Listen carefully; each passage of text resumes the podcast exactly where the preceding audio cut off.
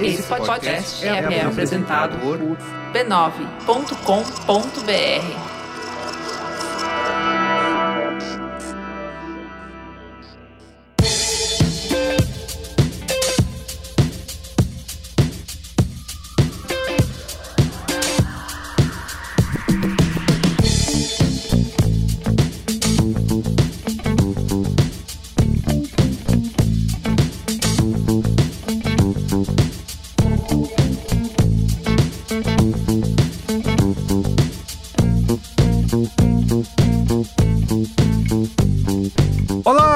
Merigo, esse é o Braincast número 444. O 444, Gamendonça. E aí, tudo bem? Tudo certo. É até difícil falar tudo certo com essa pauta, né? Isso, Mas exato. tamo indo. Exatamente. Ana Freitas. E aí, Ana, de volta ao Braincast? Voltei. Que é com muita alegria, mas também muita tristeza. Devido a essa pauta. Isso aí. Não, não a minha voz. e Alexandre Maron, e aí, Ale, tudo bem? Olá, Braincasters, estamos de volta. Tudo ótimo dadas as circunstâncias. Muito bem, temos um super convidado aqui hoje no Braincast 444, que é Fausto Salvadori, que é um dos fundadores aí da Ponte Jornalismo, que nós tanto já falamos aqui no Braincast e somos fãs. E aí, Fausto, tudo bem? Tudo bem? Um salve para todo mundo. Muito obrigado pelo convite. É um prazer estar aqui pela primeira vez. Espero que seja a primeira de outras.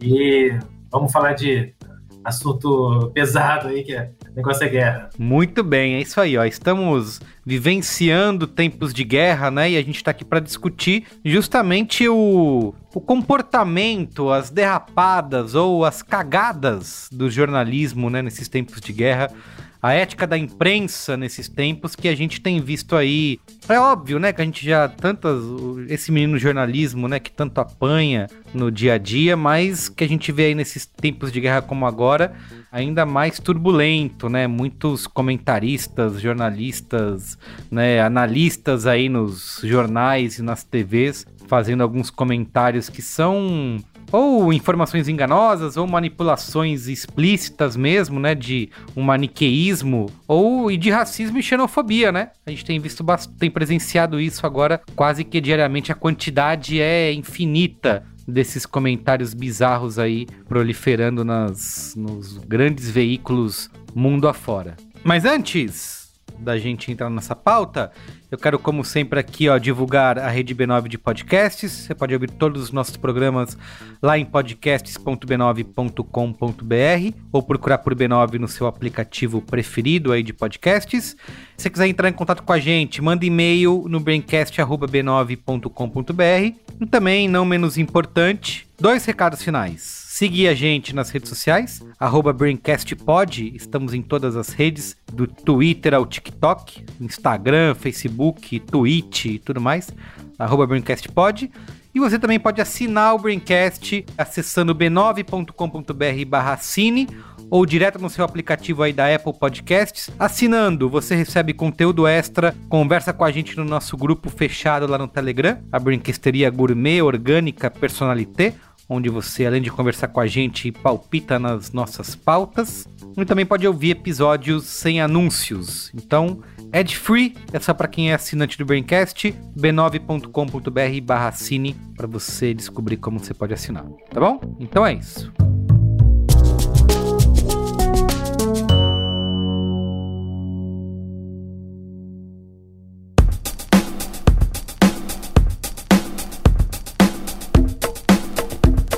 Olha só, quero mais uma vez aqui te dar o recadinho da PUC Minas, porque ainda dá tempo de você começar a estudar nesse semestre. Nunca foi tão importante fazer uma pós-graduação, e a PUC Minas tem a pós-graduação ideal para quem procura um portfólio completo de cursos de qualidade, inovadores, modernos e com professores atuantes no mercado. Não é à toa que a PUC Minas foi reconhecida como uma das universidades mais respeitadas pelos empregadores no Brasil e uma das melhores do mundo. É a tradição unida à inovação para você estudar, seja presencialmente ou à distância, seja com aulas ao vivo ou com conteúdo para você acompanhar quando quiser e puder. É do seu jeito, no seu tempo, nas melhores condições para você. Invista já no seu futuro. Acesse pucminas.br/pós. Vamos lá pra pauta? Pauta!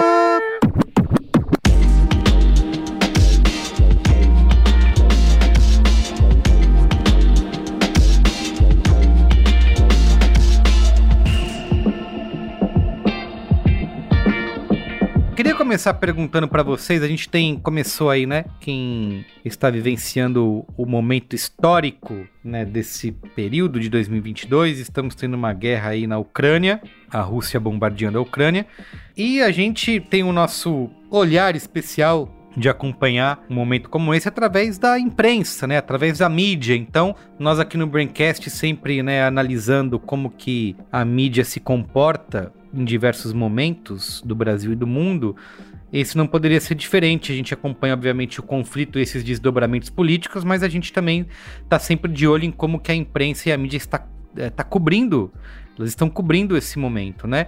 Dá para dizer que um momento como esse de guerra e de conflito, é, ele coloca o jornalismo sob prova como nenhum outro momento. Existe algum momento mais extremo que esse, óbvio, né? Existem várias é, consequências políticas, sociais e humanas envolvidas num, num, conflito como esse. Mas a gente aqui que é, somos pessoas de comunicação, né? A gente também se importa bastante como que a gente vai comunicar e como que a gente vai falar dessas coisas, né? Dá para dizer que um, uma guerra, um conflito como esse é o momento mais extremo do jornalismo e da mídia? Ou tem outros? Olha, tem uma questão. Eu, eu, assim, mais extremo com certeza é. Mas este ano a gente vai ver agora a corrida eleitoral uhum. também, né? Que é um hum. outro momento que a gente começa a fazer essa leitura mais profunda da mídia, de tentar entender as intenções e principalmente o que não é dito, né? Então acho que esse ano em especial vai ser um ano que acho que quem é um quem que a audiência mais atenta vai começar a ficar mais escancarado esses vícios, esses viés. Tudo tem viés, né, gente? Normal. Mas vai ficando mais na nossa cara o quanto tem de profundidade, o quanto tem de notícia e abordagem repetida, que eu acho que é uma das coisas que mais me cansa, assim, você ver a mesma notícia, o mesmo olhar sobre vários veículos, né? Então acho que guerra e corridas eleitorais geralmente são momentos que a gente aumenta a nossa visão crítica sobre a mídia. Eu acho que guerra é engraçado, né? Porque guerra historicamente é um dos segmentos do jornalismo mais assim prestigiosos, né? Quer dizer, as pessoas tratam é, correspondentes de guerra como se fossem pessoas fora de série. Tem um tratamento interno, né, no segmento jornalístico para esse tipo de pessoa que se arrisca para tentar contar a história para pra gente e tal. Então, assim, eu não sei se é, o, se é o mais extremo. Assim, eu acho que o jornalismo, em geral, está passando por diversas provações nos últimos anos dentro de um contexto muito né, complexo, política, é, enfim, internacional, é, tudo mais. E assim, e claro que a guerra, com todas essas paixões e ódios que ela naturalmente vai despertar na gente, ela coloca tudo de uma forma muito mais acentuada na nossa reação, mais do que até na cobertura. Eu acho que o jornalismo está tendo dificuldade para cobrir grandes eventos já há algum tempo, né? Quer dizer, para cobrir esse tipo de situação já há algum tempo. Mas ao mesmo tempo, eles são supostamente os caras mais bem aparelhados para tentar trazer essas histórias pra gente. Então fica nesse meio desse caminho aí. Bom, eu acredito que o momento de decidir o que é notícia, sobre o que você vai falar, sobre o que você não vai falar, o que você vai destacar e o que você não vai, é, e nisso você revela toda a sua, a sua crueldade, toda a sua visão de mundo racista. É, isso acontece o tempo todo, em todos os veículos, em todas as editorias. A guerra é mais um momento que isso, isso, isso acontece. Bom, a minha área é, é da cobertura de outro tipo de conflito, né, são os conflitos urbanos. A minha ideia de criar um veículo como a Ponte Jornalismo, que é um veículo independente, que busca contar histórias de violência que justamente são histórias que não vão para os grandes veículos, geralmente, surgiu dessa constatação, da ideia de que tem, eu não gosto de chamar de guerra, porque a guerra dá um, mas tem toda uma, uma violência, tem todo um conflito na, acontecendo que as pessoas é, ignoram por atingir aquelas que não são consideradas pessoas. É, por atingir pessoas negras, pessoas pobres, são consideradas menos gente do que as outras. Uhum. Agora, nesse, nesse momento da. A gente teve vários deslizes verbais é, acontecendo que confirmaram essa visão que também no plano internacional a violência comove muito mais quando ela atinge aquelas que são consideradas pessoas, são consideradas gente mais do que outras. Teve um apresentador da, da, da EBC que falou claramente, olha, é, não esperava que, que, isso acontecesse no esse bombardeio da Ucrânia acontecesse num lugar como uh, Kiev, que é uma cidade relativamente europeia, é, relativamente civilizada, civilizada né? né? Essa identificação uhum. com o europeu, civilizado e branco, como uhum. o ser humano por excelência, aquele que não pode sofrer violência, né? Teve um jornalista francês que falou: estamos no século XXI, uma cidade europeia, tem disparos de mísseis, é, como se estivéssemos no Iraque ou no Afeganistão. Ou seja, você deixa claro que é, em alguns lugares, com os povos, a violência é normal, ela não é normal com outros povos. Coisas que mais me chocaram na minha carreira como jornalista na cobertura dos conflitos urbanos foi, por exemplo, maio de 2006, em São Paulo. É, houve, houve, os ataques do PCC, todo mundo sabe que houve os ataques do PCC, que, que, mataram mais ou menos umas 100 pessoas, todos agentes de segurança, ou policiais, ou agentes penitenciários. A reação feita pelas polícias foi muito pior do que uh, os ataques do crime organizado, porque foi uma, uma reação é, feita de maneira aleatória, não, não exatamente aleatória, porque ela foi matando pessoas que estavam na periferia, em, em determinado horário, e que eram negras e pobres. Em 10 dias, essas ações de grupo de extermínio formadas por policiais mataram mais do que a ditadura militar em 20 anos. Então, em 10 dias, morreram mais ou menos 400 pessoas. É, e, e, pouco se fala disso. Isso foi no, durante o governo, do governo de Cláudio Lembro e Geraldo Alckmin. Ninguém, ninguém chama Geraldo Alckmin de genocida. Né? Pelo contrário, é. você fala dele como um político. Moderado, né? Ponderado, é. É ponderado, anódino, né? É um cara sem sal, é o picolé de chuchu. Mas também é uma tradição brasileira, a gente não costuma culpar a nossa elite. Ninguém chama Prudente de Moraes de genocida, embora ele tenha sido responsável por um dos maiores genocídios da história da América Latina, que foi a morte das 25 mil pessoas do massacre de, massacre de Canudos. E, de novo, isso, assim, é... essas mortes que acontecem envolvendo as pessoas negras e pobres nas periferias, elas têm o dom de, de, de chamar pouco, tão pouca atenção que é surpreendente, assim, se você pensar que as pessoas são pessoas. Uma vez um, um, um ciclista foi esfaqueado na Lagoa Rodrigo de Freitas, é, isso, isso aí foi, tanto, teve tanta reportagem sobre isso, o isso. governo do Rio de Janeiro chegou a criar uma, uma estatística nova, um campo estatístico novo de pessoas esfaqueadas, que não existia antes. Quando a filha da roteirista Glória Pérez foi assassinada, isso provocou uma mudança na lei de crimes hediondos. Ou seja, sempre que as pessoas brancas sofrem violência, isso provoca é, cataclismas no sistema jurídico uhum. para endurecer leis, para mudar situações. Enquanto as pessoas negras são assassinadas, nada acontece. Então, é, o, o, que eu estou vendo agora, de novo, é, a maneira como se está cobrindo a guerra é a maneira como você cobre todos os conflitos. Você elege um lado como um lado branco, um lado civilizado, e esse lado não, não, deveria sofrer essa violência. Então você destaca aquela dor como você não destaca nenhuma outra. Uhum. Imagino que todo, todo mundo aqui concorde que a invasão à Ucrânia é algo absurdo, tem que se repudiar de todas as maneiras.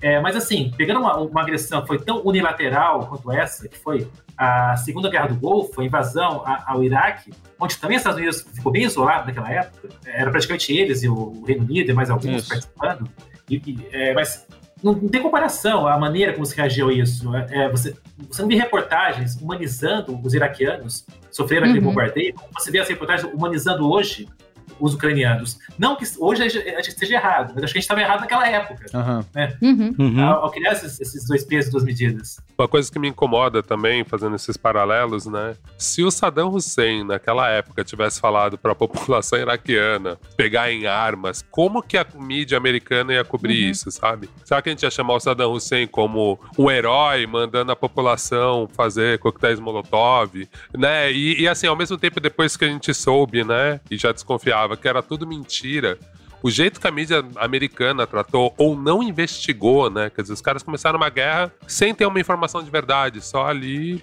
aproveitaram né, desse sentimento de vingança da população, inventaram uma mentira e foram lá invadir o Iraque e tentar baixar o preço do petróleo. Então, isso é muito assustador. Você fala assim, cara, porque nem. E os Estados Unidos tem uma mídia independente, tem uma mídia alternativa, tem uma mídia que vai contra esses figurões maiores. E mesmo os Estados Unidos não foi capaz de, de fazer barulho levantar esses esse é outro viés, né? Falar, cara, o governo me apresente alguma prova sólida mesmo, que tem alguma coisa. Né? Ah, imagina é, a imagem de uh, iraquianos uh, montando coquetel molotov para atacar o uhum. exército. Imagina que isso seria visto como algo bacana, romântico, encorajador. É isso, né? Isso, e agora exato. a gente está chamando de herói.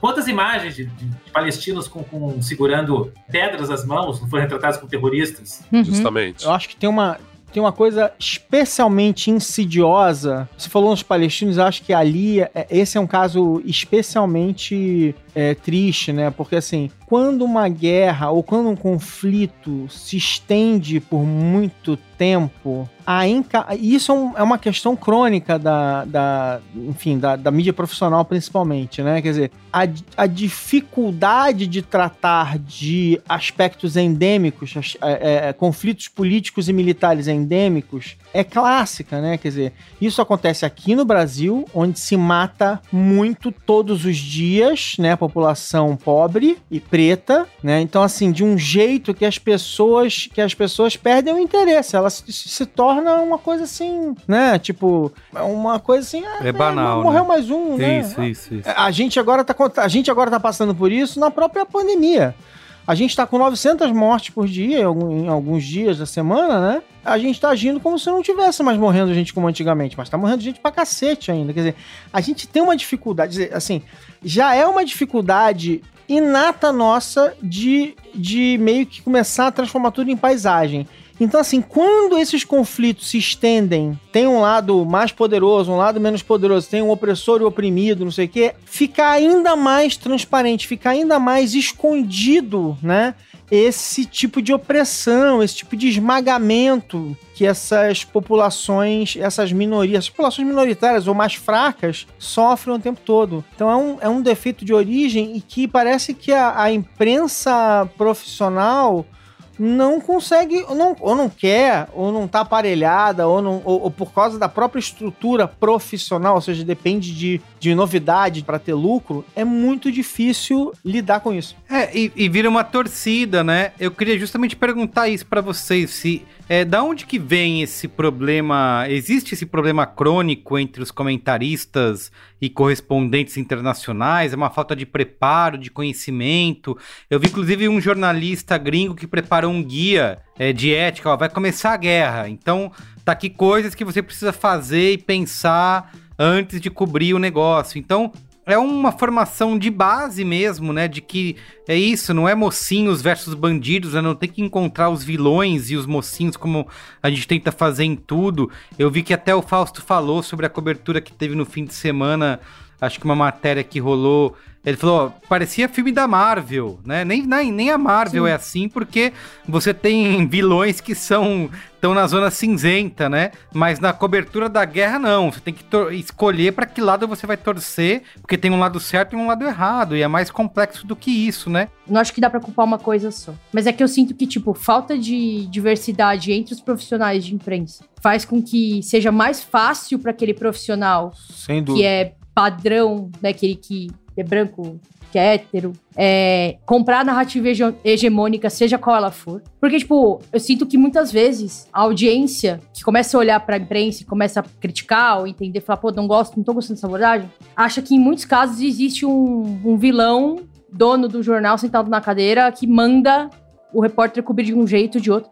Isso acontece às vezes, mas não em todos os casos. Uhum. É, em muitos casos, a, a, algumas decisões super importantes que são creditadas a vieses do jornal, na verdade são vieses da, da própria redação, do próprio editor, do próprio repórter. Acho que olhando para isso, acho que, tipo, talvez falta de diversidade nos profissionais que estão nessa, nessas frentes de cobertura internacional, é, eu acho que pode ser um ponto. Acho que essa narrativa hegemônica americana, né, de, de colocar a Ucrânia num lugar de coitadinhos, né, colocar a Rússia no lugar de vilão, e aí, quando você tem o backlash a isso, você tem também um outro lado que fala que, não, os Estados Unidos é o grande vilão e a Rússia é uma coitada. Então, tipo, você, acaba polarizando até esse debate e você não consegue. Sei lá, eu, eu não vi nenhum grande veículo de imprensa cobrindo as nuances que eu vi lendo texto de, de especialista em política internacional, por exemplo. É, pelo menos não de maneira bastante consistente, assim. Então, acho que é isso, assim. Quando você tem falta de diversidade na redação, eu acho que fica mais fácil comprar narrativa hegemônica. É, pelo menos se você tem diversidade, você, talvez você gere possibilidade de questionamento.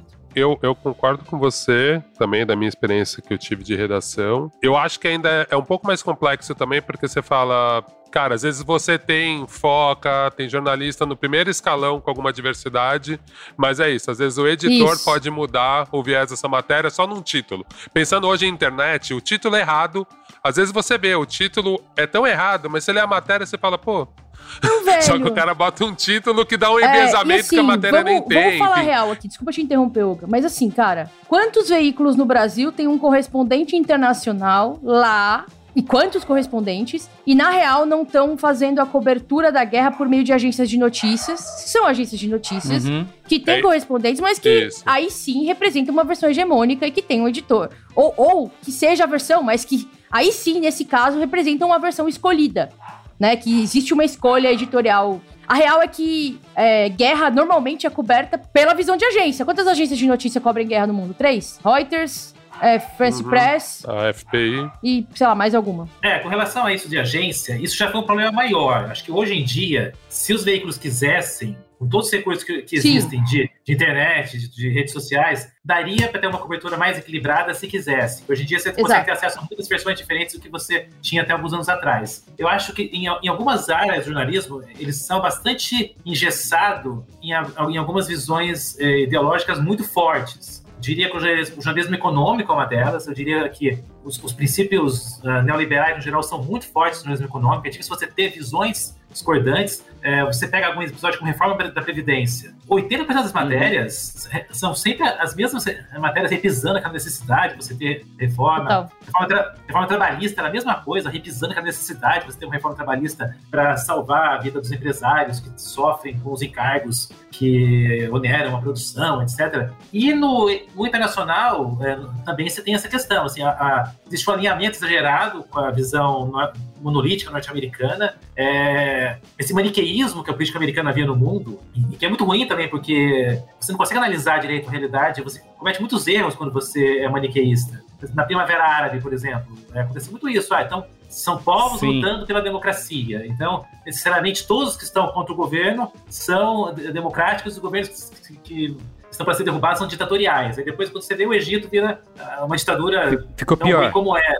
É, Isso, é, exatamente. É, você, tem, você tem na Venezuela também. É, o, o Juan Guaidó foi, foi levado à categoria de um herói democrático contra a ditadura do Nicolás Maduro. O Guaidó se envolveu numa operação com ex-operativos da CIA para sequestrar o Maduro, algo totalmente ilegal, gangsterismo em nível internacional. Quantos veículos, quantos veículos noticiaram isso? Quantos é, é, macularam a imagem do Guaidó como é, cavaleiro da democracia contra o, o Maduro? Esse, esse maniqueísmo, esse, eu, eu, no jornalismo internacional, é, é, muito comum assim. Agora o Putin virou vilão o Zelensky o herói. Uhum. Assim, isso está tá, tá muito claro. Isso, isso. Tem uma coisa no Brasil que é um pouco pior, que a gente, a gente tem muito pouca cobertura internacional. Comparando com outros países, é, com, com, a América Latina mesmo, a Argentina, uhum. que eu uhum. conheço mais, assim, eu tenho a impressão que os veículos de lá, desde veículos populares até jornais, cobrem muito mais a realidade de outros países do que a gente. A gente é um, é um país bastante caipira, e muito fechado nesse mundo. A gente, a gente, fala muito pouco dos outros países. No, dia a dia, o noticiário internacional, olha, o Jornal Nacional, tirando períodos, período de guerra. Isso, o, nunca fala. O, o, o noticiário internacional ocupa cinco minutos. Aí, de repente, você tem que ter uma guerra, você tem que cobrir, você sabe como fazer, porque você fica perdido. Aí você, vai, você recorre ao mais fácil também que é copiar os americanos. O que eu acho um tremendo de, de uma falha nossa, um tremendo tiro na perna, porque a gente não tem nada, a gente não tem, não tem nenhum ganho profissional, econômico, de ficar replicando no Brasil a visão do, do, dos norte-americanos sobre o mundo. A gente, a gente, não é ocidente, a gente acha que é ocidente, a gente não é ocidente. É, essa coisa de caipira, de replicando o que os americanos falam sobre o mundo, não ajuda a gente em nada. Me impressiona menos que uh, os veículos é, façam algumas escolhas narrativas, digamos assim. Enfim, eles escolham, escolham certos viés, acho que não, todo mundo tem viés e tal. O que me incomoda mais é, mais qualquer outra coisa, é a falta de equilíbrio mesmo, assim. É, é essa coisa de comprar certas historinhas, certas fábulas completamente assim de uma forma quase irresponsável, entendeu? A maneira como se contou é, os feitos do, do Zelensky lá nos primeiros dias, né? É uma coisa quase infantilóide, assim, umas histórias, assim, depois, e depois, e depois tem que ficar fazendo retratação, voltar atrás, recontar a história. Porque tava marcando aqui quanto tempo ia demorar para dizer que a primeira vítima é a verdade, mas assim, na verdade, a história é a seguinte: essa história de primeira vítima de guerra é verdade, tal, tem a ver com, na verdade, assim, não é só porque as pessoas, as pessoas estão censuradas é porque todo mundo, todos os lados estão mentindo ao mesmo tempo, intensivamente, para tentar emplacar uma narrativa e, e, naturalmente você tem muito menos acesso ao que está acontecendo. Qualquer pessoa, qualquer jornalista tem, vai acabar tendo menos acesso. Então, assim, tipo, os ucranianos contam uma história, os russos contam outra, e você vai tentar saber se os caras foram presos lá na ilha tal, ou se eles morreram, se eles foram assassinados, se eles não foram, não sei o quê. E aí, cara, as pessoas compram as histórias de uma maneira infantilóide mesmo, assim, elas aceitam narrativas que são assim, cara, não, você não precisa, não precisa ser muito, precisa ser muito esperto para dar uma duvidada, não, gente. Eu tenho um exemplo. Eu tava vendo hoje a CNN, eles estavam com aquela história de que os, alguns uh, soldados russos capturados pelos ucranianos disseram que é, eram apenas jovens, que nem sabiam que estavam indo para uma guerra e que não sabiam direito o que estavam fazendo, que seria uma prova de que o exército russo estaria se preparado e, e lidando com a gente que não sabia bem o que estava fazendo ali. A, a, comentarista levando aquilo a sério, perguntando para o especialista: o senhor acha mesmo que os, o, o, o, exército russo Isso. são jovens preparados que não sabem o que estão fazendo? Pô, gente. É, mas é, é, muita ingenuidade cair numa dessa. É, é, acho assim, Sim. isso me irrita muito mais, entendeu? Essa. Essa coisa de comprar essas historinhas assim, nossa, e pronto, e, e, e bancar essa cobertura minuto a minuto, que você não dá espaço para os especialistas falarem, essa é a coisa que mais me agonia, assim, você tá vendo, sei lá, Globo News, eles chamam um especialista, o especialista tá começando a concluir o raciocínio dele, aí é cortado por uma imagem de WhatsApp que eles não checaram a fonte direito, qualquer desgraça, e aí para o raciocínio do cara, você vê que ele tá fazendo um arco inteiro, primeiro ele tem que explicar pro uhum. pontual, que, enfim, ele não é um vilão só porque ele não xingou o Putin, aí quando ele tá tentando fazer fazer um arco, você fala assim: olha que legal, trouxeram um cara que mora na Rússia, estuda o período soviético. Nossa, parabéns, hein? Agora vai ter. Aí, quando o cara tá começando a explicar isso, ele é cortado por qualquer besteira. Logo depois entra um jornalista e dá a opinião dele pessoal, né? Enfim, ou baseada nas coisas que ele lê só dos Estados Unidos. E aí você não tem nenhum momento de tréplica. Mas como esse formato da televisão 24 horas sobre o mesmo tema, ele precisa ter gancho, ele precisa pegar, ele precisa voltar cara, realmente é muito difícil acompanhar. Hoje eu deixei assim, falei, ah, deixa eu ver mais que uma hora.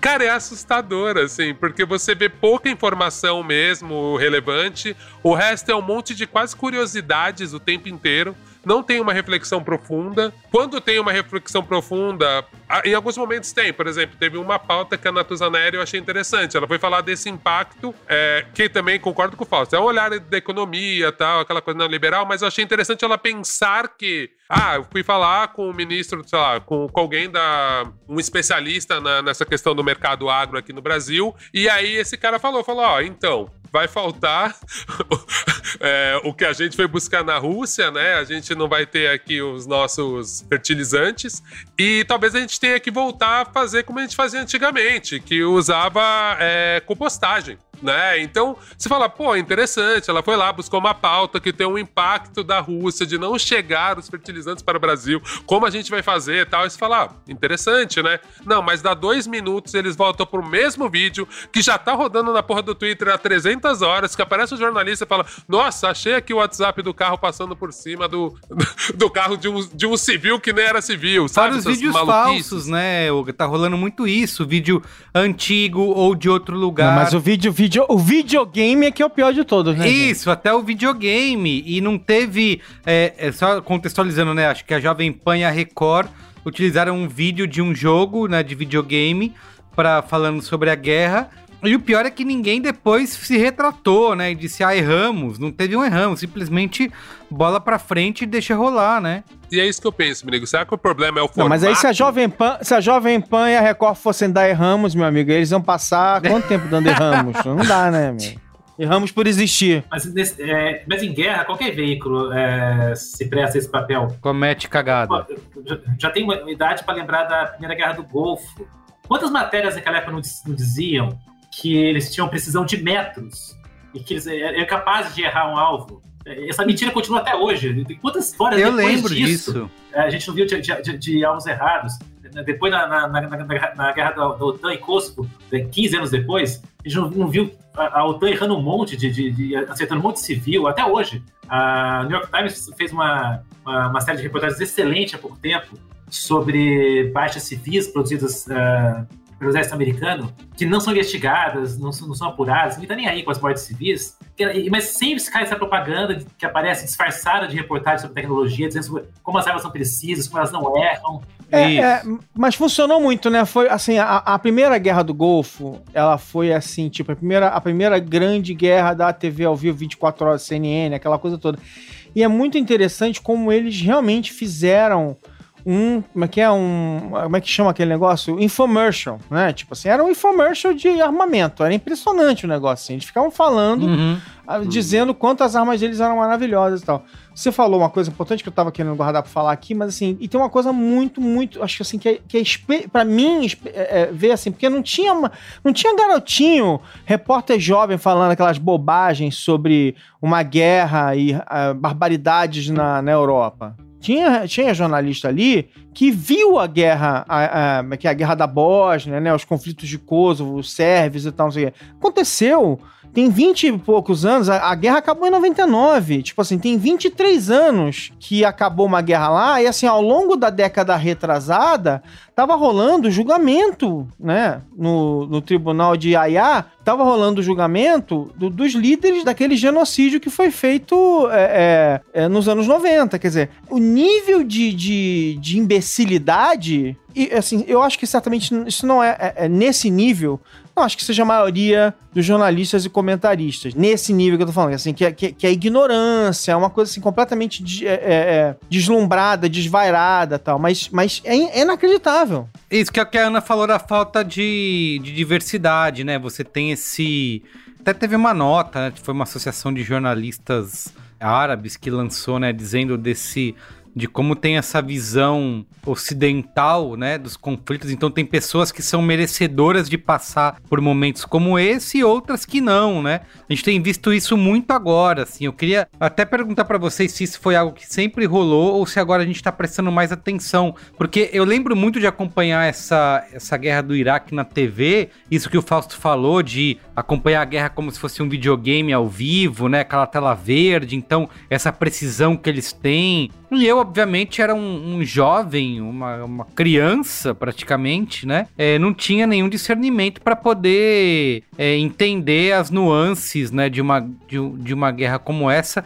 Inclusive viralizou nessa semana o vídeo do William Bonner falando da, da guerra, né? É, eu nem liguei o áudio que eu tive vergonha de ver. Bloco inteiro do jornal, assim, falando como a guerra foi prevista por Nostradamus, que, que Nostradamus falou e que era o Saddam, que era o anticristo da guerra, o grande warlord que Nostradamus previu.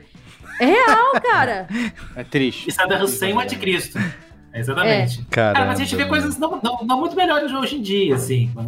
O, o, a caricatura que eles fazem do Putin, assim, e a transformação que eles fazem do, Zelen, do Zelensky em herói tá ali ali com falar que o Saddam Hussein é o anticristo, né? Aí a Khomeini, assim, sempre que você pega algum grande vilão, assim, você caricatura o cara, o que fazem com, com Kim Jong-il, cada história absurda que, que assim, claro, Coreia do Norte é um lugar surreal e muita coisa, mas muitas das histórias que rolam pela mídia ocidental, sem contestação, são histórias que não fazem muito sentido. Ah, tem aquelas histórias que na Coreia do Norte existe o dia de não sorrir, que é o dia da morte de um dos, um dos caras da família Il. Você vai ver a fonte dessa história, ah, porque alguém, um dissidente, assim, são, são sempre dissidentes, né? A história contada por dissidente. É umas fofoca. É, é fofoca. Então, o dissidente falando da Coreia do Norte é o ex falando do.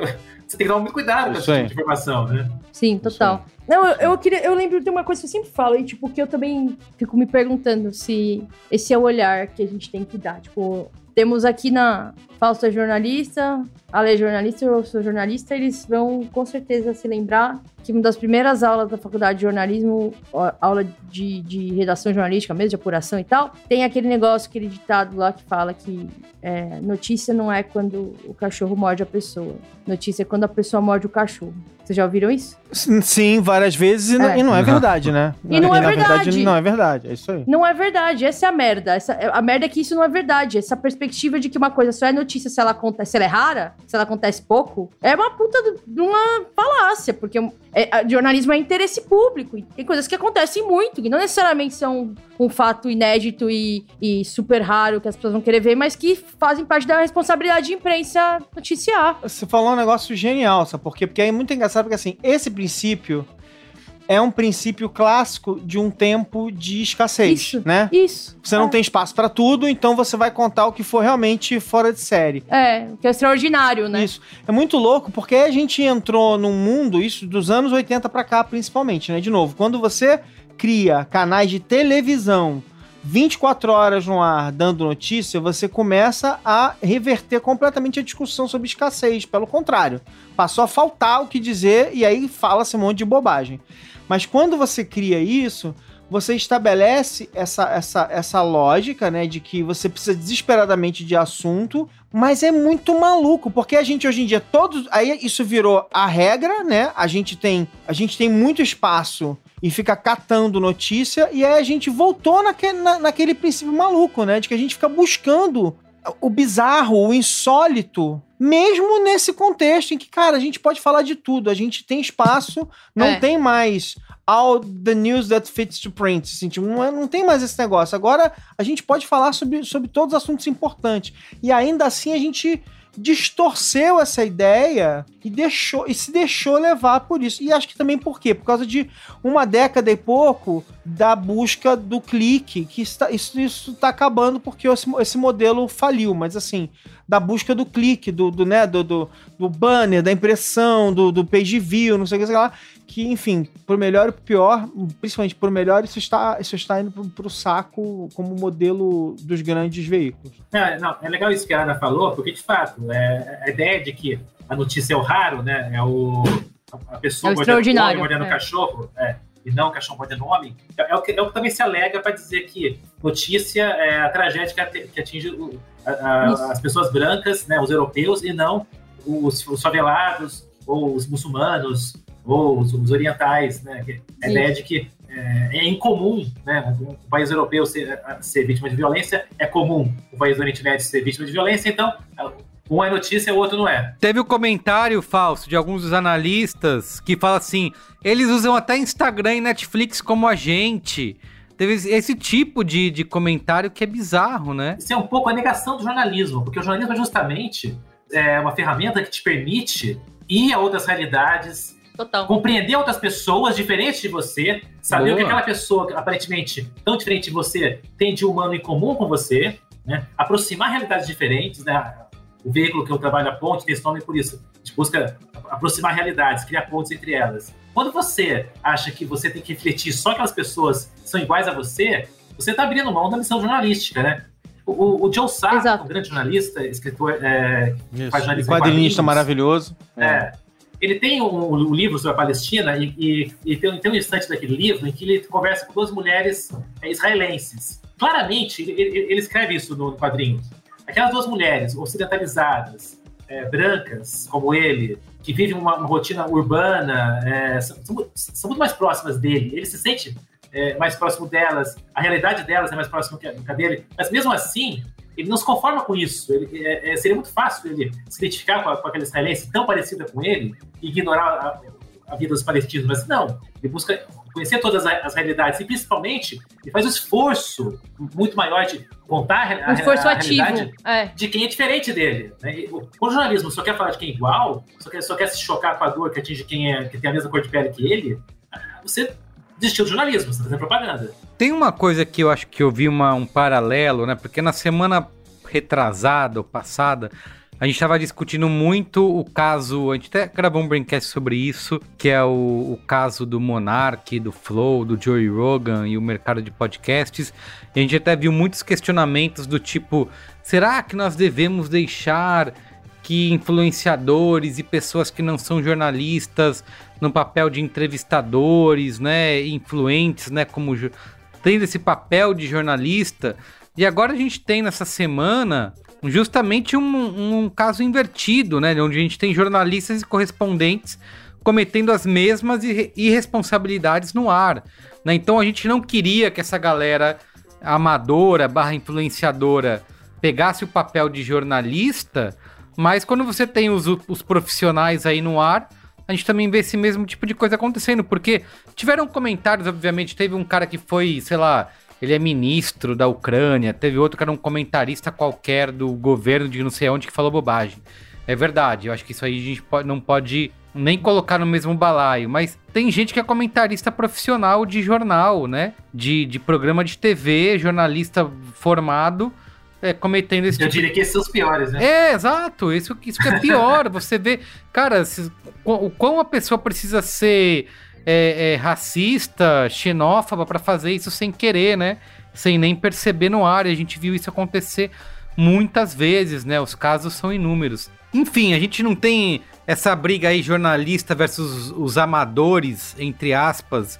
Agora a gente tem, ó, só você ser formado em jornalismo não adianta nada, tá aqui essas pessoas cometendo as mesmas besteiras e falando os mesmos preconceitos que um que um monarca da vida, né? Sim. Quando Jorge Pontual é, distrata e, e, desmente um, um, especialista só porque não falou que ele está acostumado a ouvir. Isso. É, aí você vê que não tem nada a ver mais com ser amador ou ser profissional. Acho que a questão também nunca foi amador versus profissional, até porque o Monark não falou nada tão pior do que outros da, da, da supostamente profissionais da, da, da, Jovem Pan também falam. Sim, né? perfeito. Então você vê o Jorge Pontual, décadas de jornalismo fazendo, fazendo assim, você vê que tem nada a ver com isso. Mas acho que tem muito a ver com uma questão que a Ana falou, que é falta de diversidade. Acho que você pode ter é, gente conservadora, gente com Sim. visões desse tipo, mas você tem que ter uma diversidade, assim, especialmente é, é nessa área de, de internacional, é, é, muita gente falando igual, muita gente falando as mesmas coisas. A, a Globo News dá sono de ver. Uma vez, é, na época do George Floyd, fizeram uma foto, né, que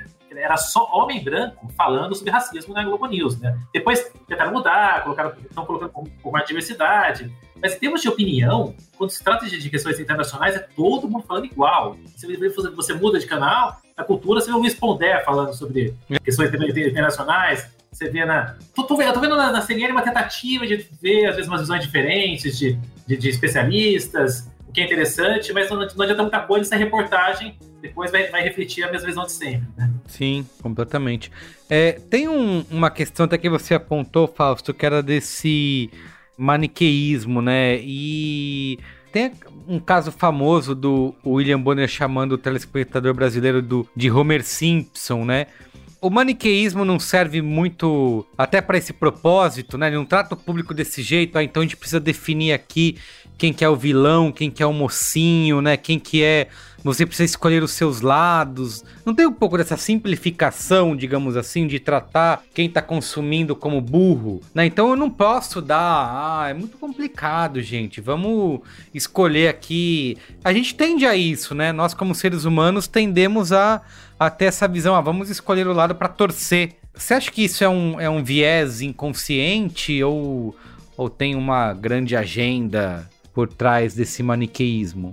Eu acho que a muleta, acho que facilita você criar uma história em que você tem mocinho e vilão, que é um formato dramático que as pessoas entendem com facilidade. Mas também uma coisa que é engraçada, quando interessa, você tenta complexificar também o que, e botar nuances, no que às vezes nem tem, nem tem tantas nuances assim. Um exemplo clássico, por exemplo, é o conflito entre Israel e Palestina, que em muitos momentos não é um conflito com tantas nuances assim. Você tem massacres sendo cometidos por Israel. Por exemplo, tem uma, uma vez uma reportagem do Pedro Vedova que estava falando sobre as crianças no conflito árabe-israelense. Naquela semana, Israel tinha matado 63 crianças. A cabeça da matéria falava 63 crianças mortas, mas não falava por quem. E, e a Maju Coutinho, na cabeça da matéria, ainda falava são as crianças que mais sofrem, dos dois lados. Né? Mas assim, crianças mortas só tinha de um lado. Uhum. Para tentar diversificar na matéria, ainda mostrava uma menina israelense que tinha crises de, de ansiedade, fobia, por causa do, do, medo dos mísseis que eram disparados do lado palestino. Você não pode comparar, né, colocar na mesma régua o, o medo, o pânico de quem é, tem medo de morrer com 73 crianças que tinham morrido do outro lado. Então, assim, quando interessa complexificar, você coloca nuances também, até às vezes em, narrativas que você não precisaria ter nuances. Mas porque, nesse caso, a nuance serve, porque se você fosse ser maniqueísta, você faria de Israel vilão e dos palestinos os heróis. Então também você, você opta também por fazer narrativas complexas quando você não quer que aquele vilão seja ah, aquele com, com, que não se enquadra na visão norte-americana, que por algum motivo a gente sempre é, reafirma aqui no Brasil. É, eu super concordo. Eu não sei, mas a gente acostumou a, a, fazer a leitura desse tipo de coisa por cultura pop. Parece isso. uma explicação meio clichê, mas eu acho que isso impacta. São anos, só muito tempo consumindo filme de guerra. E filme de guerra, frequentemente, é filme de conflito, filme de guerra, as leituras são bem maniqueístas, né? Tem um vilão e tem mocinho. E o, os próprios. As próprias ficções de guerra, né? Você vai pra puta, filme de super-herói e tal, sempre tem uma narrativa que é maniqueísta. E eu acho que é um conforto dar essa leitura. Eu, eu não sei, eu, eu sinto que influencia, assim. Também acho. Dá, dá pra gente dizer, com esses tempos aí que a gente vê tudo sendo transmitido nas redes, né? Sendo informação muito rápida circulando e desmentidos muito rápidos, ficou mais fácil para a imprensa cair nesses erros a gente pode até olhar pelo lado bom disso, né? Porque antes isso acontecia a gente não tinha muito questionamento. Então, a gente confiava no que estava na mídia ali mainstream, no jornal, na, na TV e acabou, né? Agora a gente vê isso muito mais rapidamente sendo questionado. Então, um vídeo antigo, né, da guerra na Síria, usando agora, a gente fala, não, isso não é de agora, isso é de outro, de outro período, porque alguém estava é. ali e fez essa verificação. Dá para olhar por esse lado é. positivo, digamos assim? Eu acho que assim é, é recorrente que as melhores reportagens sobre os conflitos não jamais são feitas durante os conflitos. Jamais, jamais é um termo forte demais, desculpa, gente. Mas é em é geral, difícil fazê-las durante É muito difícil, tá? Eu pago lá o, o plano mais baratex do New York Times para poder ler as matérias, não sei o quê. Eu acho a cobertura do New York Times é, decepcionante no dia a dia. Aí, os especiais dele geralmente são muito bons e muito interessantes. Mas a cobertura no dia a dia, com um linguajar hollywoodiano, uhum. com, uma, com uma série de verbos e, e recortes e escolhas de construção de cenas e situações extremamente, sabe, é, é, é, fabuloso, sabe? Coisa assim, uma narração de, emotiva, emocional e tal, que eu acho que deveria, num jornal como o New York Times, deveria tomar um cuidado fora de série, assim.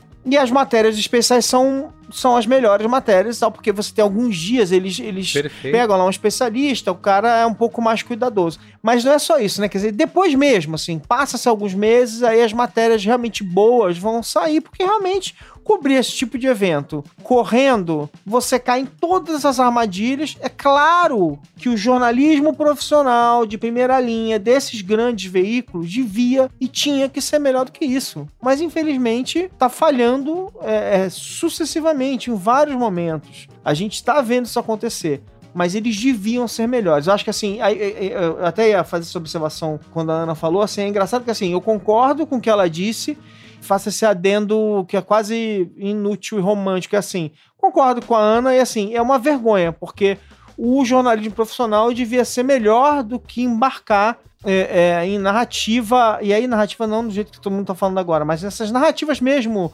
é, ser atraído quase que de, de forma, é uma atração gravitacional para contar a história desse jeito, entendeu? É isso que eu quero dizer com narrativa, né? Contar a história desse jeito. Eu acho que isso é, é, é o que me preocupa, e isso tá conectado com o que a Ana de novo falou, que é assim, e a gente, é, de forma pouco cuidadosa, né? A gente vai sendo no dia a dia cooptado um pouco, assim, vai, vai comprando essas histórias, né? É, a gente é. vai acreditando que o Putin é assim assado, a gente vai acreditando que fulano é não sei o que, que fulano. A gente meio que vai, a gente sem muito filtro. Quando eu sou pego nessa situação, eu geralmente tento ligar uma, um aplicativo de, é que é, de filtrar merda que, que tá acontecendo para tentar minimamente não, não não fazer papel de idiota o tempo todo. Eu vou fazer, claro que eu vou fazer, porque afinal de contas eu sou, eu sou um idiota na maior parte do tempo. Mas enfim, eu tô tentando. E a gente, e a gente vai se ver nessa situação, né? Tá, mas o Putin é isso mesmo? Assim, agora, agora, agora o papo agora é o seguinte: o Putin tá maluco, tá? Ele tá fora de controle. E não, entendeu? É, essas coisas vão aparecendo o tempo todo. A gente precisa Sim. ser um pouco mais. Assim, enfim, eventualmente pode ser verdade, mas a gente precisa ser um pouco mais cético, entendeu? A gente, tipo, no jornalismo, a gente sempre. É uma discussão o lance, né, do, do que, que a, a ânsia pelo furo, né? E esse lance da, da, da cobertura ao vivo faz com a qualidade da cobertura e a responsabilidade da, pela apuração da informação é uma discussão e tal, é super importante. Mas a real é que a gente tem um cenário em que um volume muito grande de pessoas aqui no Brasil e no mundo se informa por outros lugares que não são fontes jornalísticas de notícia e, tipo, no Brasil você tem uma parcela muito, muito, muito grande das pessoas hoje se informando por perfis que são perfis de fofoca barra notícia, inclusive sobre Isso. a guerra. É, isso coloca outra camada de complexidade muito grande. As pessoas que produzem conteúdo para esses perfis, frequentemente, elas. Eu, eu sou contra de, a necessidade de diploma para jornalismo, acho que não é nesse ponto, não acho que é, um, é mandatório. Até porque a gente vê que o diploma não tem resolvido muito, né? Até porque deu super certo, né? É, o ponto é que, tipo, você, você tem também não existe entre a, a, os produtores de conteúdo desses perfis uma discussão sobre. Foi tudo muito rápido. Esses caras ganharam centralidade de, de formação de opinião em temas sobre os quais eles não têm domínio nenhum, tipo, muito pouco, e mais do que isso, falta uma autoconsciência. Da... Muitas vezes, eu falo isso com conhecimento de causa, porque por causa do, no meu dia a dia, do meu trabalho, trocando bastante com esse produtor de conteúdo, falta até uma autoconsciência da, de responsabilidade da formação de opinião, da responsabilidade desse produtor de conteúdo como, né, pessoas que estão colocando informações muito importantes no mundo que podem ajudar a moldar a opinião pública de um país. Então, tipo, a, o buraco é tão mais embaixo, tipo, a gente... É, as informações que esses caras publicam nos perfis não vêm dos... Muitas vezes não vêm dos grandes jornais que estão apurando, vem dos outros perfis gringos que eles seguem. Tipo, eu vi um monte de rios do Zelensky de colete falando que ele ia lutar e com a música de fundo de, de uhum. TikTok, coisa assim é, é, ganha uma roupagem internetica meio ficção. parece que estão falando de um filme. É muito rápido, parece que estão falando de um filme. Os Zelensky têm sabido usar a linguagem da internet de maneira é, muito inteligente, até porque, bom... Tem, Exatamente. Desde o começo, ele é um, ele é um, um comediante, um, um, que virou político, né? Mas isso que o Zelensky tem feito de aparecer em, de camiseta, falando nos locais de guerra, em vídeos curtos, que é interessante também. É, ele tem sabido usar a internet de uma maneira bastante inteligente. Vídeo curto, até porque ele tem que sair correndo, né? Ele tem que sair correndo é, rapidinho daí. Isso também. Antes cair na cabeça dele. Mas não preocupa tanto quando, sei lá, os, os influencers, as Rafa Kalimann da vida caem nesse tipo de coisa. Me preocupa muito mais quando eu vejo, sei lá, o Fantástico fazendo algo parecido. Exatamente. O Zelensky está, está fazendo o papel dele mesmo. Assim, o Zelensky está gerando o conteúdo que ele quer gerar para ter o efeito que ele quer. A gente tem que ser melhor do que isso. A gente tem. A eu gente, não estou falando a da gente Rafa Kalimann. Não é esse lugar. O lugar que eu estou falando é, é outro. É, é da formação de opinião, não por um não por um influenciador, né? Que tem uma característica diferente, um influenciador que não é um influenciador de, influenciador de política. Apesar de, de o, o, lugar que eu tô falando hoje é um lugar muito amplo de, de perfis que criam conteúdo noticioso em massa e que são uma fonte de informação massiva para as pessoas, muitas vezes mais, uhum. mais fortes do que os grandes veículos, porque eles estão consumindo aquilo o dia inteiro daquela narrativa. Então, tipo, eu sei que você deu o exemplo da Rafa Kalimann e eu acho que você falou se aplica também um pouco para esses perfis. E eu concordo com o que você está dizendo, tipo, ah, não me preocupa esses perfis serem um problema, porque eu, na verdade, não o jornalismo. Tanto. é, o jornalismo dele tá fazendo melhor. Eu concordo com você. Mas o ponto é que hoje, com a crise de informação e com a crise de confiança na imprensa, esse pode ser outro tema, outro, pode ser outro episódio, que é para entrar em outro tema. Pô, eu acho que importa pouco o jornalismo fazer melhor. Acho que importa menos do que a gente gostaria do que deveria importar. Ah, é? Tipo, pra Porque... formação de é, opinião pública. É, eu acho que. Eu, é, um ponto importante você falou, Ana. Eu acho que importa, mas concordo que hoje importa menos do que já importou. É, de fato, o fato de você não ter mais as grandes narrativas consolidadas e aí vou respondendo um pouco a pergunta que, que o Carlos tinha feito agora há pouco, é, deixa a gente numa situação pior hoje do que a gente estava antes. Isso. É, sentido, ah, hoje em dia tem muitas vozes na internet, você consegue desmentir versões, tá, mas é, as pessoas tendem a se perder nesse, é, nesse de informação e você tem informação para todo lado, assim, você consegue com a internet acreditar no que você quiser. Então, por exemplo, pegando, dois, pegando 2003, Guerra do Iraque, foi uma guerra horrorosa, comparável a essa, porque totalmente unilateral, não existia nenhum motivo justo para aquela guerra. Foi baseada inteiramente numa mentira que era. Mas é a... é bom, é bom só, só para desculpa te, te é. interromper, mas só para lembrar uma coisa importante, assim, é bom lembrar que sim, a, a, imprensa americana comprou a versão, tal, mas foi extremamente questionado. Quer dizer, houve, houve um questionamento. Ainda bem, né? Minimamente. Mas... Eu ia chegar nisso.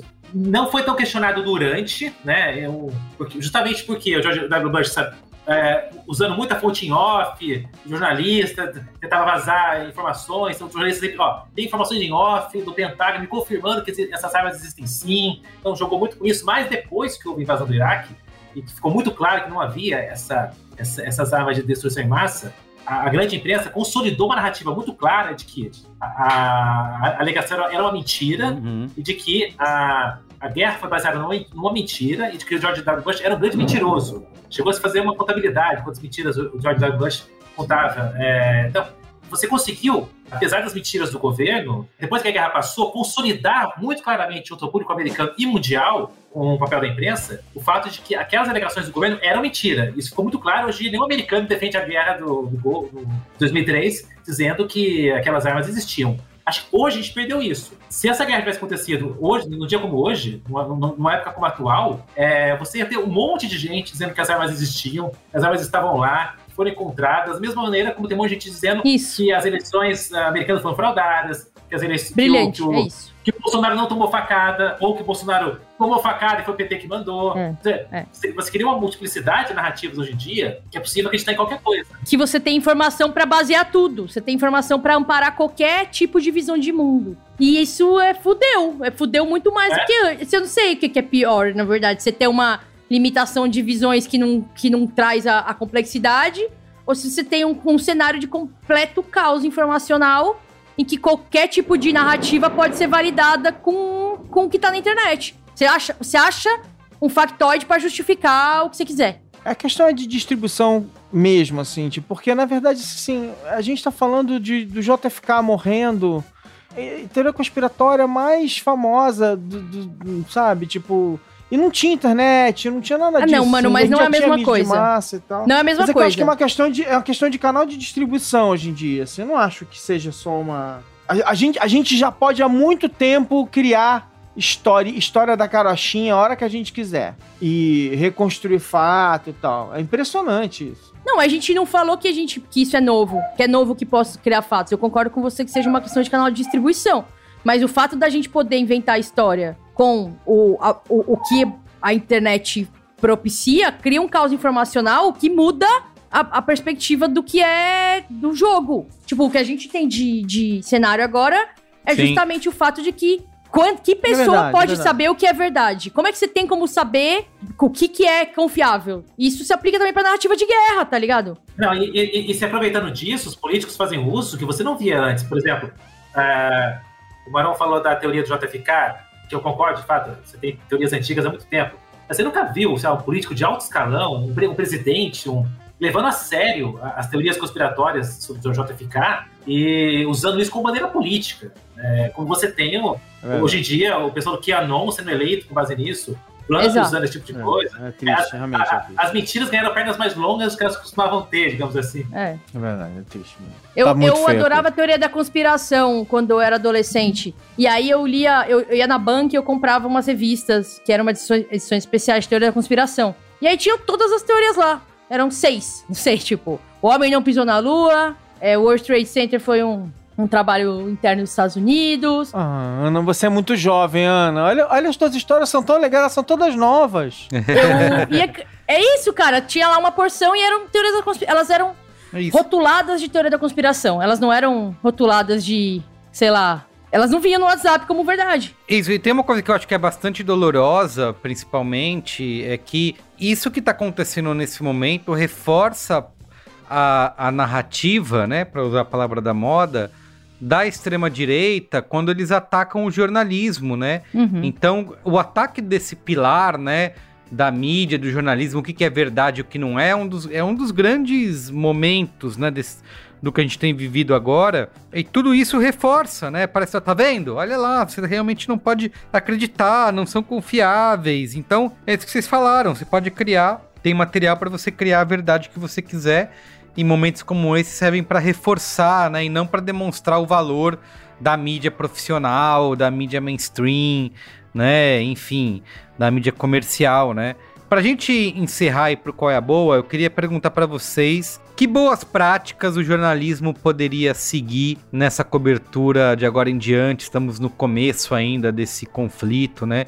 Espero que acabe antes do que a gente imagina. Mas o que, que pode ser feito para se melhorar isso, né? De a, a, Ana falou uma coisa muito importante: a diversidade de pessoas que estão cobrindo, estão falando, né?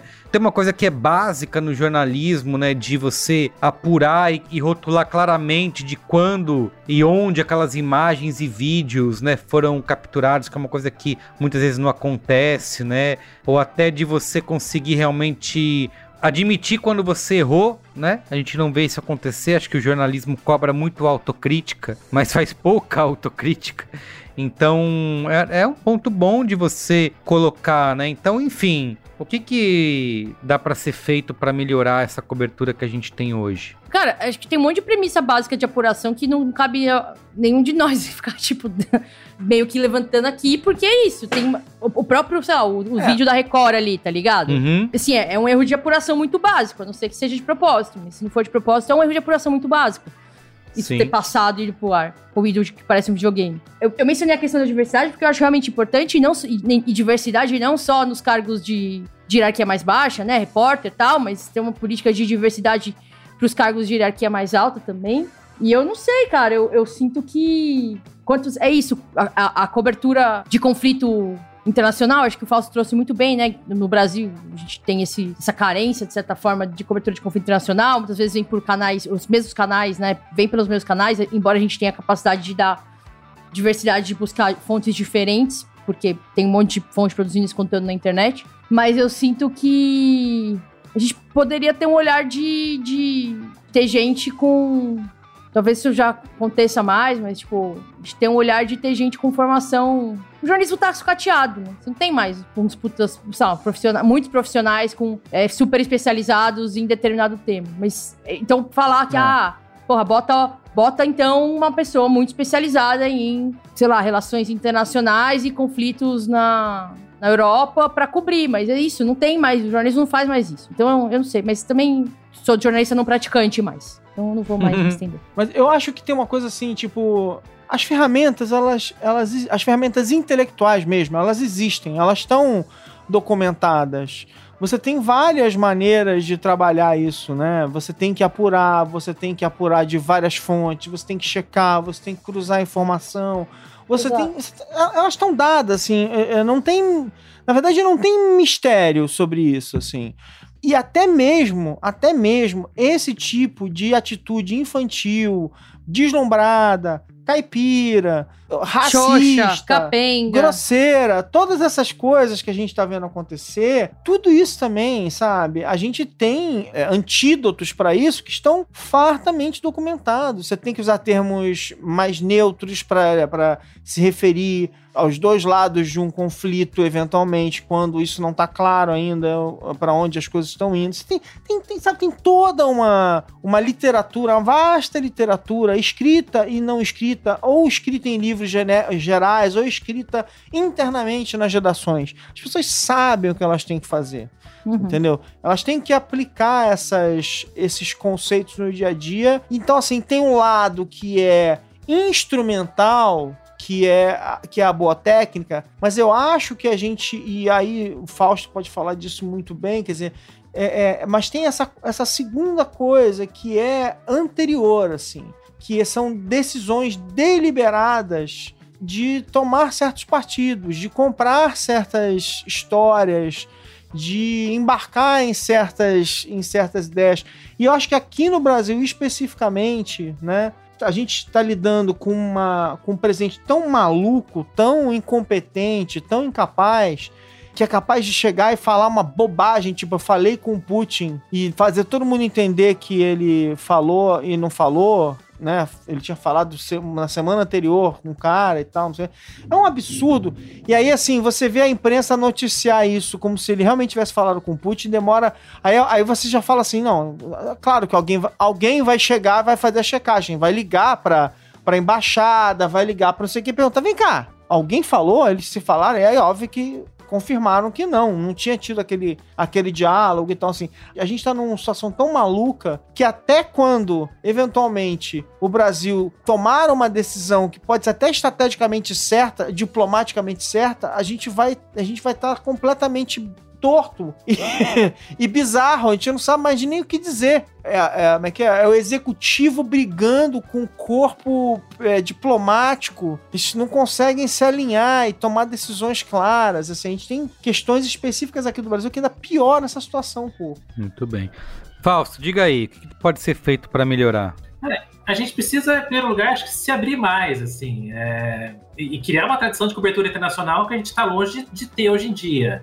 É, eu lembro a primeira vez que eu viajei para Argentina, a, como que era a sensação de você é, encontrar as pessoas, elas virem, foi na época do impeachment da Dilma, virem discutir sobre como estava o governo, se tá, falar de Michel Temer, falar da, do Sérgio Moro, da Lava Jato, é, que os brasileiros poderiam falar da Cristina Kirchner, falar do promotor Nisman da época, né? Cara, a gente é muito fechado, assim, a gente lê muito pouco sobre os outros países. Isso, assim, falando de, de maneira geral, mesmo é, a pessoa que lê todos os jornais, ou vê todos é, é muito pouco informada se ela for confiar só na nossa, no nosso jornalismo, porque uh, a, gente, a, gente, cobre muito mal o que acontece fora do, do Brasil.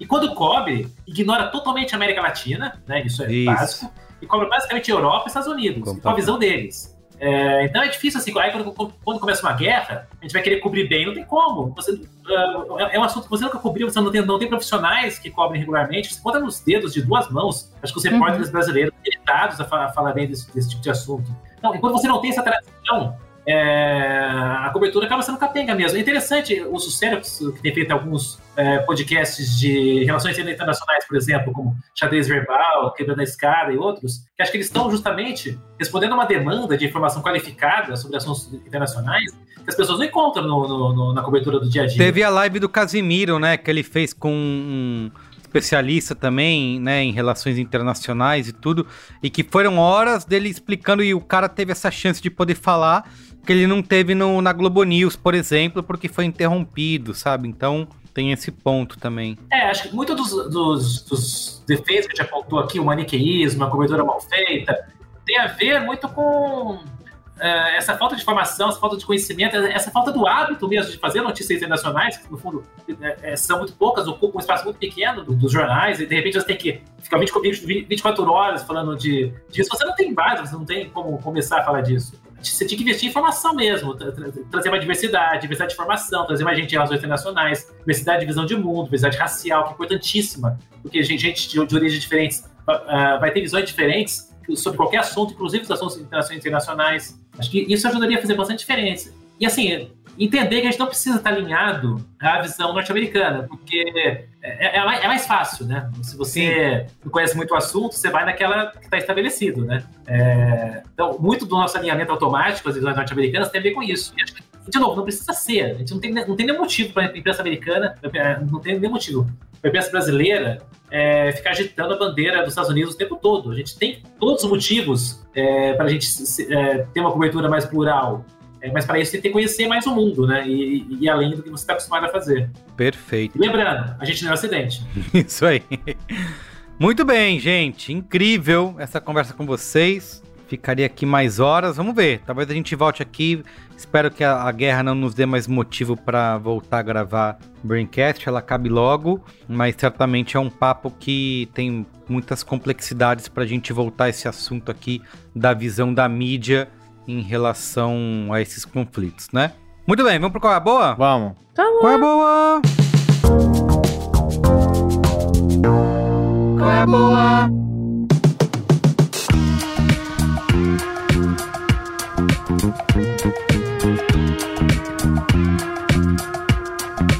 Eu vou começar. É...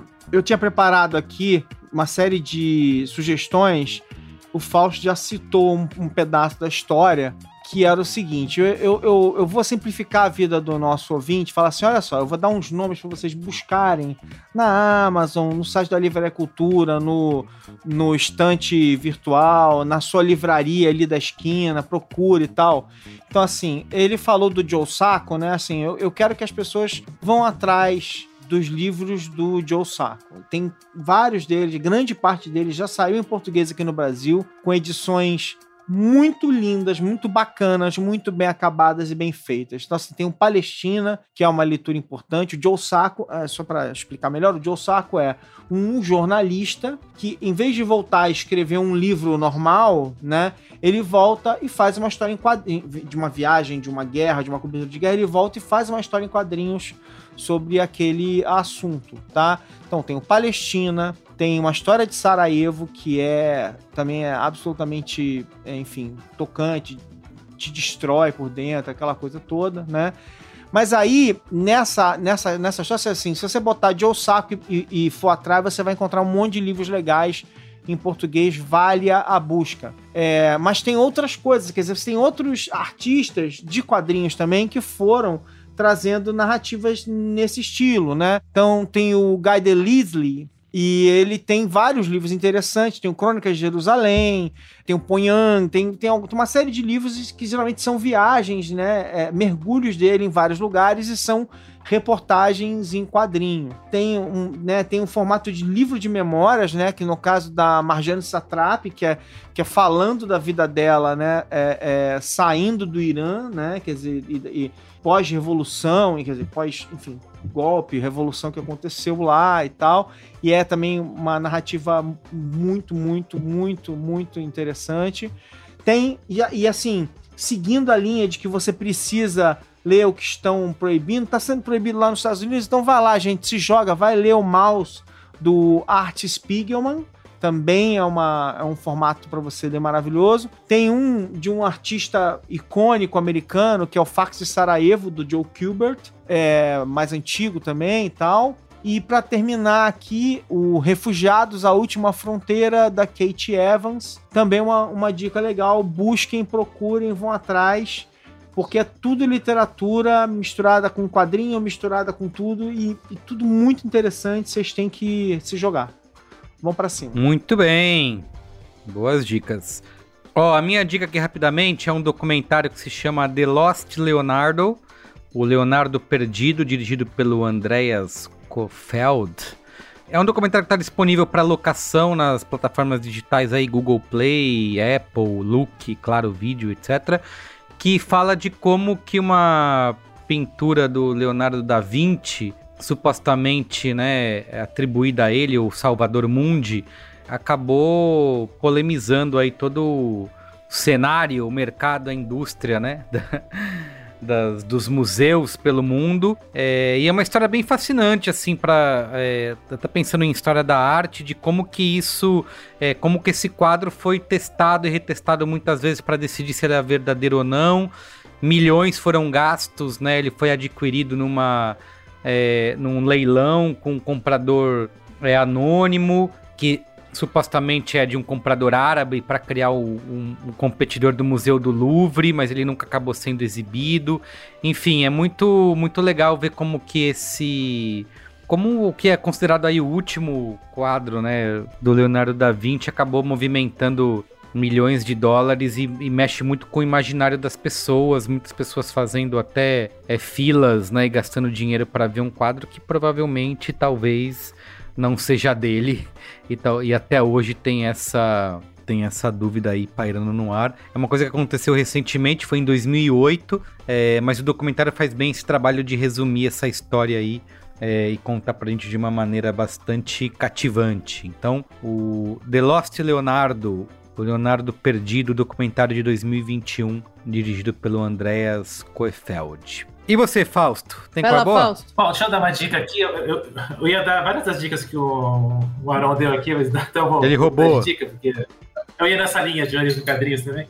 É, então vou dar uma outra. Um, um, livro que eu li há pouco tempo é, chama Morto Não Fala e Outros Segredos de Necrotério. É o livro de estreia do Marco de Castro, lançado pela editora Dark Side. Uhum, é um caso legal. raro de autor que acabou de lançar o seu primeiro livro, mas já foi adaptado duas vezes para o cinema. Um contos que ele publicou na internet. É, um dos contos virou um, um curta chamado Ninjas, é, do Denison Ramalho, bem, um curta bem, bem forte, bem pesado, e um outro virou um, um longa é, que chama Morto Não Fala, que é bem interessante também.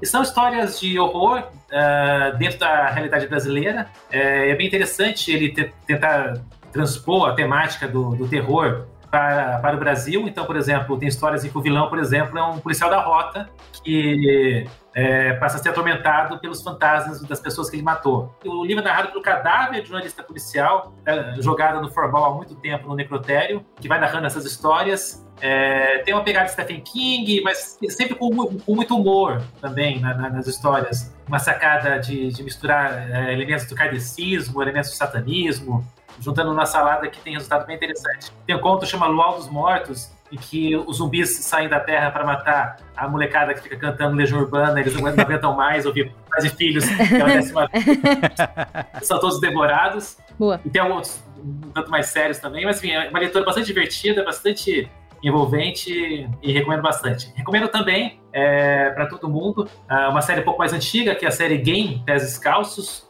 que é uma série japonesa em que o autor conta as experiências pessoais dele, também outras que ele teve conhecimento, sobre a, a, a queda da, da, bomba atômica nas cidades de Hiroshima e Nagasaki. Eu acho muito bom lembrar disso numa época em que, de novo, se fala em, em risco nuclear. Claro. Quando você tem jornalistas premiados falando na internet, olha, não lembro de alguma vez os Estados Unidos terem ameaçado uh, com bomba nuclear o mundo. Pô, é bom lembrar que os Estados Unidos não só ameaçaram, como jogaram a bomba nuclear. Exato. Não foi só ameaça. Esse quadrinho é muito tocante, é um, é, é um mangá sensacional, lançado pela editora Conrad. Foi umas poucas histórias de quadrinhos que me fez chorar, chorar mesmo, assim, porque é, pela maneira como ele consegue contar essas histórias, é, é, é muito envolvente e vale muito a pena conhecer. Todo, todo, todo mundo acha que conhece, né? É, o que, o, o que foi bomba atômica, não, mas se você conhecer a partir da experiência de quem esteve lá e, e consegue fazer uma história em quadrinho te levando ali para dentro, é muito emocionante. E por fim, também queria recomendar quem puder é, conhecer o, a, o, nosso trabalho, a ponte.org, e principalmente o ponte.org barra Tamo Junto, para quem quiser contribuir e manter o trabalho que a gente faz. Recomendo também, a Ponte fazendo um trabalho é. exemplar aí de jornalismo no Brasil. É, acho fundamental para vocês conhecerem, seguirem e contribuírem com a ponte. Contribuírem, isso que eu ia falar. Fala aí, Ana. Eu vou fazer meu qual é a boa, já que no estamos falando de guerra, e tem o velho ditado que dizem que no, no amor e na guerra vale tudo. Eu vou falar de um livro que é sobre o vale tudo no amor. O livro se chama A Ética do Amor Livre. É um livro dos anos 70. Esse livro ele foi lançado, a primeira edição brasileira dele em português, né? Foi lançado ano passado, não tinha edição em português. Eu li esse livro faz uns anos já, em, em PDF em inglês. É, mas a edição em português está super bem traduzida e muito bonitinha. E a, o legal desse livro é que ele é escrito por duas mulheres que meio que vivem lógicas de relações não tradicionais há muitos, muitos anos e, e trazem muitas dessas experiências que podem ser tão podem ser interessantes tanto para quem tá flertando com a não monogamia quanto para quem não tá, mas tipo tem interesse em descobrir um pouco mais de como funciona funcionam as dinâmicas né, de, de pessoas que vivem relações não monogâmicas. E aí eu não tô falando, acho que é importante tipo o, o legal desse livro é que ele traz é, ele traz ele explora não só o, o ai, nossa, amor romântico, blá blá blá, que é, não, não funciona tal ele explora também questões bem práticas, né, de vivências e, e, relações não monogâmicas ou poliamorosas, né? Tipo, tem várias pessoas que são questões, tipo, que às vezes são questões sociais muito que, que impedem essas relações. Tipo, como é que a, a experiência que elas têm, na, na experiência que elas têm, as pessoas que viviam essas relações é, lidavam com, puta, querer ter filho. Quem queria criar o filho? Vai criar os três em casal? As pessoas casadas que moram separadas e quem, como é que faz, né, pra, pra ter filho? Ou pra, no caso de testamento, no caso da pessoa morrer, no caso da pessoa estar tá no hospital, no caso de plano de saúde na firma. Tipo, tem um monte de questões práticas. Esse livro é legal porque ele fala muito de ética mesmo e de, de como ter formatos de relação não tradicionais é, sendo ético com as pessoas envolvidas. É isso, não quero ouvir ninguém escutando esse, essa dica e pensando, ah, eu não conseguiria, porque eu não tô militando nada, só tô dando a dica do livro, tá? Toda vez que alguém menciona a palavra não monogamia, sempre tem alguém que fala assim, ah, eu não conseguiria. Não tô falando pra você conseguir ninguém, nada. ninguém te perguntou. ninguém tá te falando pra você fazer nada. Muito bem, repete o nome do livro aí, Ana. Chama A Ética do Amor Livre. É, as autoras são a Janet W. Hardy e a Dossie Easton. Mas é, é, é fácil de achar. Ética do amor livre. Muito bem, gente. Ó, queria só avisar aqui o Olga Mendonça, que estava participando Ele sumiu porque ele teve um alagamento na casa dele por conta da chuva durante a gravação, mas tá tudo bem, tá? Ele manda um beijo e um abraço. Estará de volta aqui nos próximos Braincasts. Fausto, muito obrigado, viu? Foi muito bom conversar com você. Adorei. Esclareceu bastante pra gente aqui, foi legal demais. Se chamar, eu volto de novo. Com certeza, vamos te chamar. Obrigado, Fausto. Gente, um abraço pra você, muito obrigado. Valeu, Fausto. Adorei aqui participar contigo, cara. Valeu. Beijo, gente. Beijo, tchau. tchau. tchau. Beijo. Thank you.